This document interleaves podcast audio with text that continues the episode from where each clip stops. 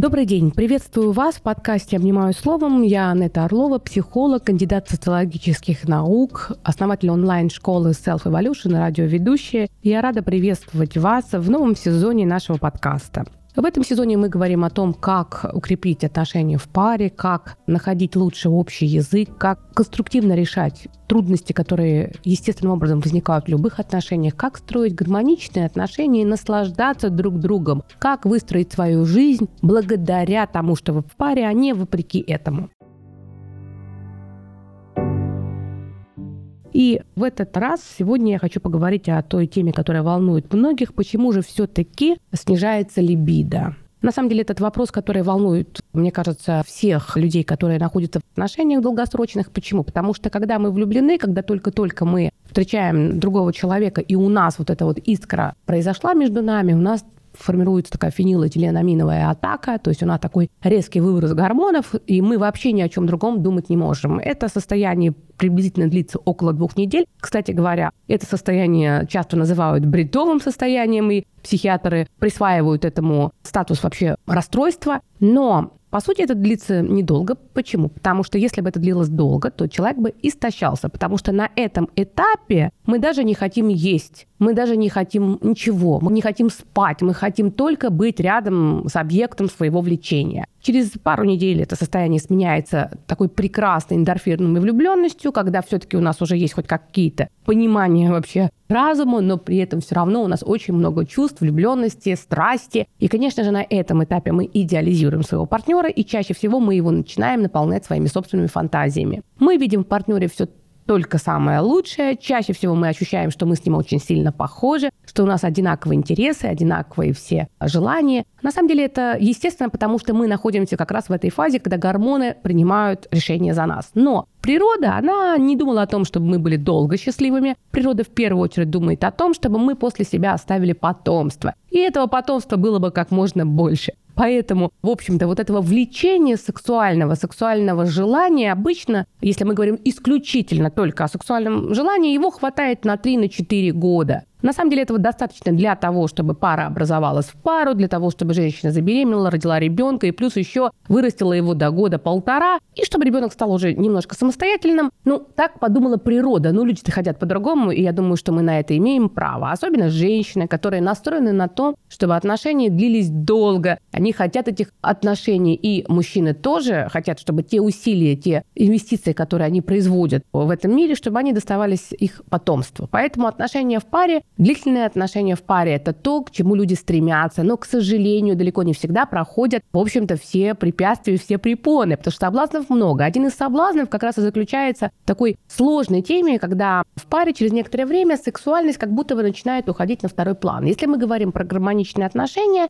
полноценные отношения. Это отношения, в которых есть определенный уровень интимности, эмоциональной близости, доверия. Отношения, в которых есть определенный уровень ответственности, когда люди мыслят в одну сторону, смотрят, имеют общие планы и готовы брать ответственность друг за друга. Ну и, конечно, в отношениях должна быть страсть. Вот эта страсть, когда она начинает снижаться, начинает колебаться вся система. Но есть определенные моменты, которые могут приводить к тому, что страсть начинает снижаться, хотя могла бы не снижаться. И что делать для того, чтобы, в общем-то, наше сексуальное влечение, оно продолжало быть? Понятное дело, что через 20 лет оно не будет таким, каким оно было на первых трех неделях, но оно может сохраниться, и как минимум оно не может вообще умереть. Вот если оно не умерло вообще, и если оно есть, если сексуальная жизнь сохраняется через 20 лет, это хороший результат. Это говорит о том, что люди на протяжении жизни поддерживали эту сферу. Очень важно для того, чтобы либидо удерживалось, это, конечно же, оба партнера должны все время помнить, какими они вступали в брак. То есть мы очень часто забываем. Когда мы только-только влюблены, нам все нравится, но через некоторое время мы считаем, что если партнер уже с нами, то можно уже не переживать, можно не думать об этом, уже можно быть любым. И, конечно же, если мы за собой не следим, то через некоторое время партнер вдруг, как раз это совпадает с фазой, когда у нас начинает снижаться эндорфины, и партнер через некоторое время смотрит и думает, ну нет, влюблялся, она такая была красивая, а сейчас она совсем другая. На самом деле это не значит, что женщина должна всегда быть идеальной. Это говорит о том, что все-таки женщине важно быть ухоженной, потому что с течением времени, хотим мы или не хотим, мы все видим и других людей, и там всегда хочется, чтобы с нами был партнер, на которого приятно смотреть. Поэтому умение следить за собой – это важное умение. Что очень сильно снижает либидо. Очень сильно снижает либидо неразрешенные конфликты, которые в паре происходят. То есть если вы, например, имеете много претензий друг к другу, но при этом отказываетесь об этом говорить, но носите внутри себя это сильное раздражение, то вероятность того, что, например,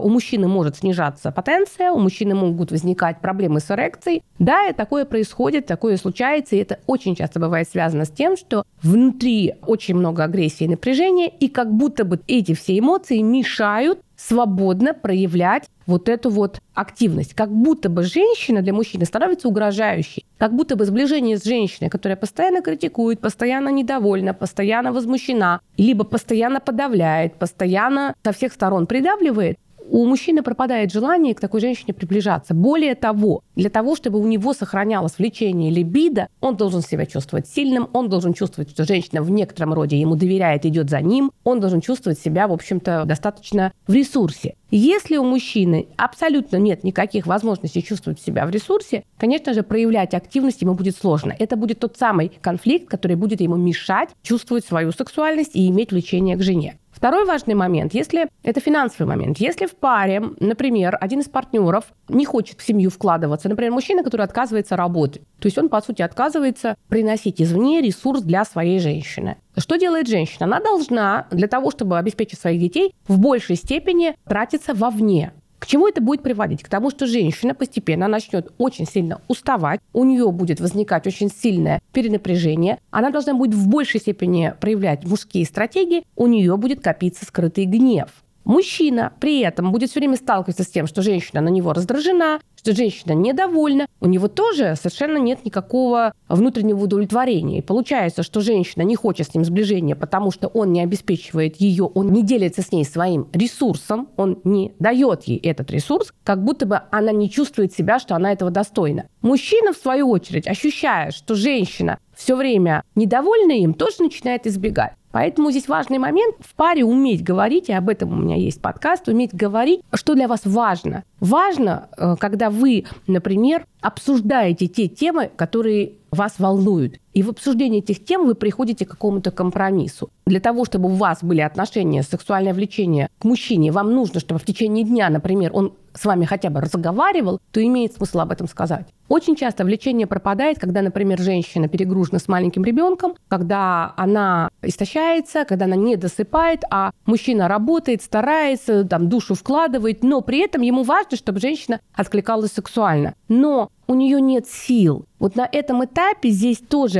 женщине важно мягко сказать мужчине, сказать, ты знаешь, дело в том, что если ты, например, в течение дня дашь мне возможность хотя бы немножко позаниматься чем-то, что мне приятно, или у меня будет хоть какое-то время, которое я проведу с удовольствием сама для себя, то я тебе обещаю незабываемую ночь. То есть мы таким образом, женщина как бы связывает, что помощь мужчины ей, например, с маленьким ребенком, придаст ему определенные бонусы. Ну, это такая простая примитивная фраза. Вы можете это говорить более завуалированно, вы можете говорить это в более мягкой форме, но не упрекая, не говоря ему, вот, если бы ты хоть сколько-нибудь времени сидел с ребенком, то, возможно, я бы хоть что-нибудь захотела. Когда вы проговорите такую фразу, уже он не будет ничего хотеть. Поэтому, если вы мягко, по-женски, как такая кошечка скажете, что слушай, на самом деле я вот не высыпаюсь, и я чувствую, что мне не хватает ресурса. Давай подумаем о том, чтобы найти баланс, потому что для меня наша с тобой сексуальная жизнь очень важна. И уже даже то, что вы проговорили, что очень важна сексуальная жизнь, уже это говорит мужчине о том, что он нужен, что он любим. Потому что когда ребенок маленький, очень часто у мужчин возникают очень много разных тревог, что вот она теперь вся растворилась в ребенке, а где же тут я? Поэтому вот этот элемент такой игры, элемент такого обсуждения тоже очень важна. Что может еще снижать влечение, если секс не удовлетворяет? Если отношения в паре выглядят таким образом, что с партнером нет гармонии, и при этом об этом нельзя говорить. То есть если есть запрет на обсуждение, если что-то не устраивает, то при этом нельзя об этом сказать, потому что страшно, потому что стыдно, потому что неловко и так далее. То есть получается, что если каждый сексуальный контакт, например, он не такой, как хотелось бы. Если партнер не в состоянии определить эрогенные зоны, если партнер, например, не имеет там опыта для того, чтобы отношения сексуальные были приятны, если есть какие-то функциональные трудности, имеет смысл тоже об этом говорить, не бояться. И в случае, если вы чувствуете, что для вас секс становится тяжелой повинностью, эту проблему не стоит замалчивать, нужно ее поднимать. Если в отношениях либидо снижается, и вы не можете понять, а вообще что происходит, вообще совершенно со стороны мужа нет э, никаких подвижек. Вроде бы он все время сидит дома и даже никуда не ходит после работы, я его даже не подозреваю в изменах, но при этом от него нет никакого интереса. К сожалению, сегодня мы можем констатировать очень серьезную порнозависимость, которая распространяется. Очень многие браки сталкиваются с тем, что альтернативой сексуальной жизни в паре становится не любовница или любовник на стороне, а порнозависимость. Почему? Потому что крупным планом, в динамике, там огромное количество возбуждающих стимулов. И когда человек смотрит, то быстрое возбуждение, разноплановые сценарии, они приводят к тому, что, в общем-то, а зачем стараться с живой женщиной, где стимулов не так много, тем более, если это не новая женщина. Поэтому вот эта тема порнозависимости, когда вы замечаете, что, например, и это такая тема, которая становится частой в ваших отношениях, подумайте о том, что, возможно, если это сформируется, то потом сексуальные отношения в паре уже не приносят такого удовольствия как будто бы недостаточно стимулов. Поэтому имеет смысл это обсуждать. Я сейчас не про совместный просмотр эротического кино, а про тяжелую порнозависимость, при которой постоянно происходит самоудовлетворение, и в какой-то момент это становится способом жизни и даже аддикцией. И тогда отношения в паре, они перестают быть интересными. Либидо снижают чрезмерные нагрузки на работе, неподвижный образ жизни, естественно, алкоголь и все то, что мы называем вредным образом жизни. Чем больше человек двигается, тем больше у него положительных эмоций, чем больше он встречается с радостью, тем больше в нем энергии жизни. А энергия жизни – это, конечно, в том числе и сексуальная энергия. И, конечно же, переписка начинается утром, а секс случается после работы, поэтому не бойтесь друг другу писать что-то сексуальное, потому что нет ничего более привлекательного, чем возможность получить какое-то приятное такое сообщение для того, чтобы включилось воображение. Потому что когда приходит какое-то такое сообщение, у человека включается воображение и фантазия, и тогда он может дорисовывать то, что он хочет то, о чем он мечтает. И это создает определенный флер, это создает определенную связку с партнером. И, конечно, обсуждение фантазии это тоже очень актуальная тема, потому что порой через фантазию мы можем находить какие-то очень такие интимные ключики друг к другу и находить новый уровень доверия.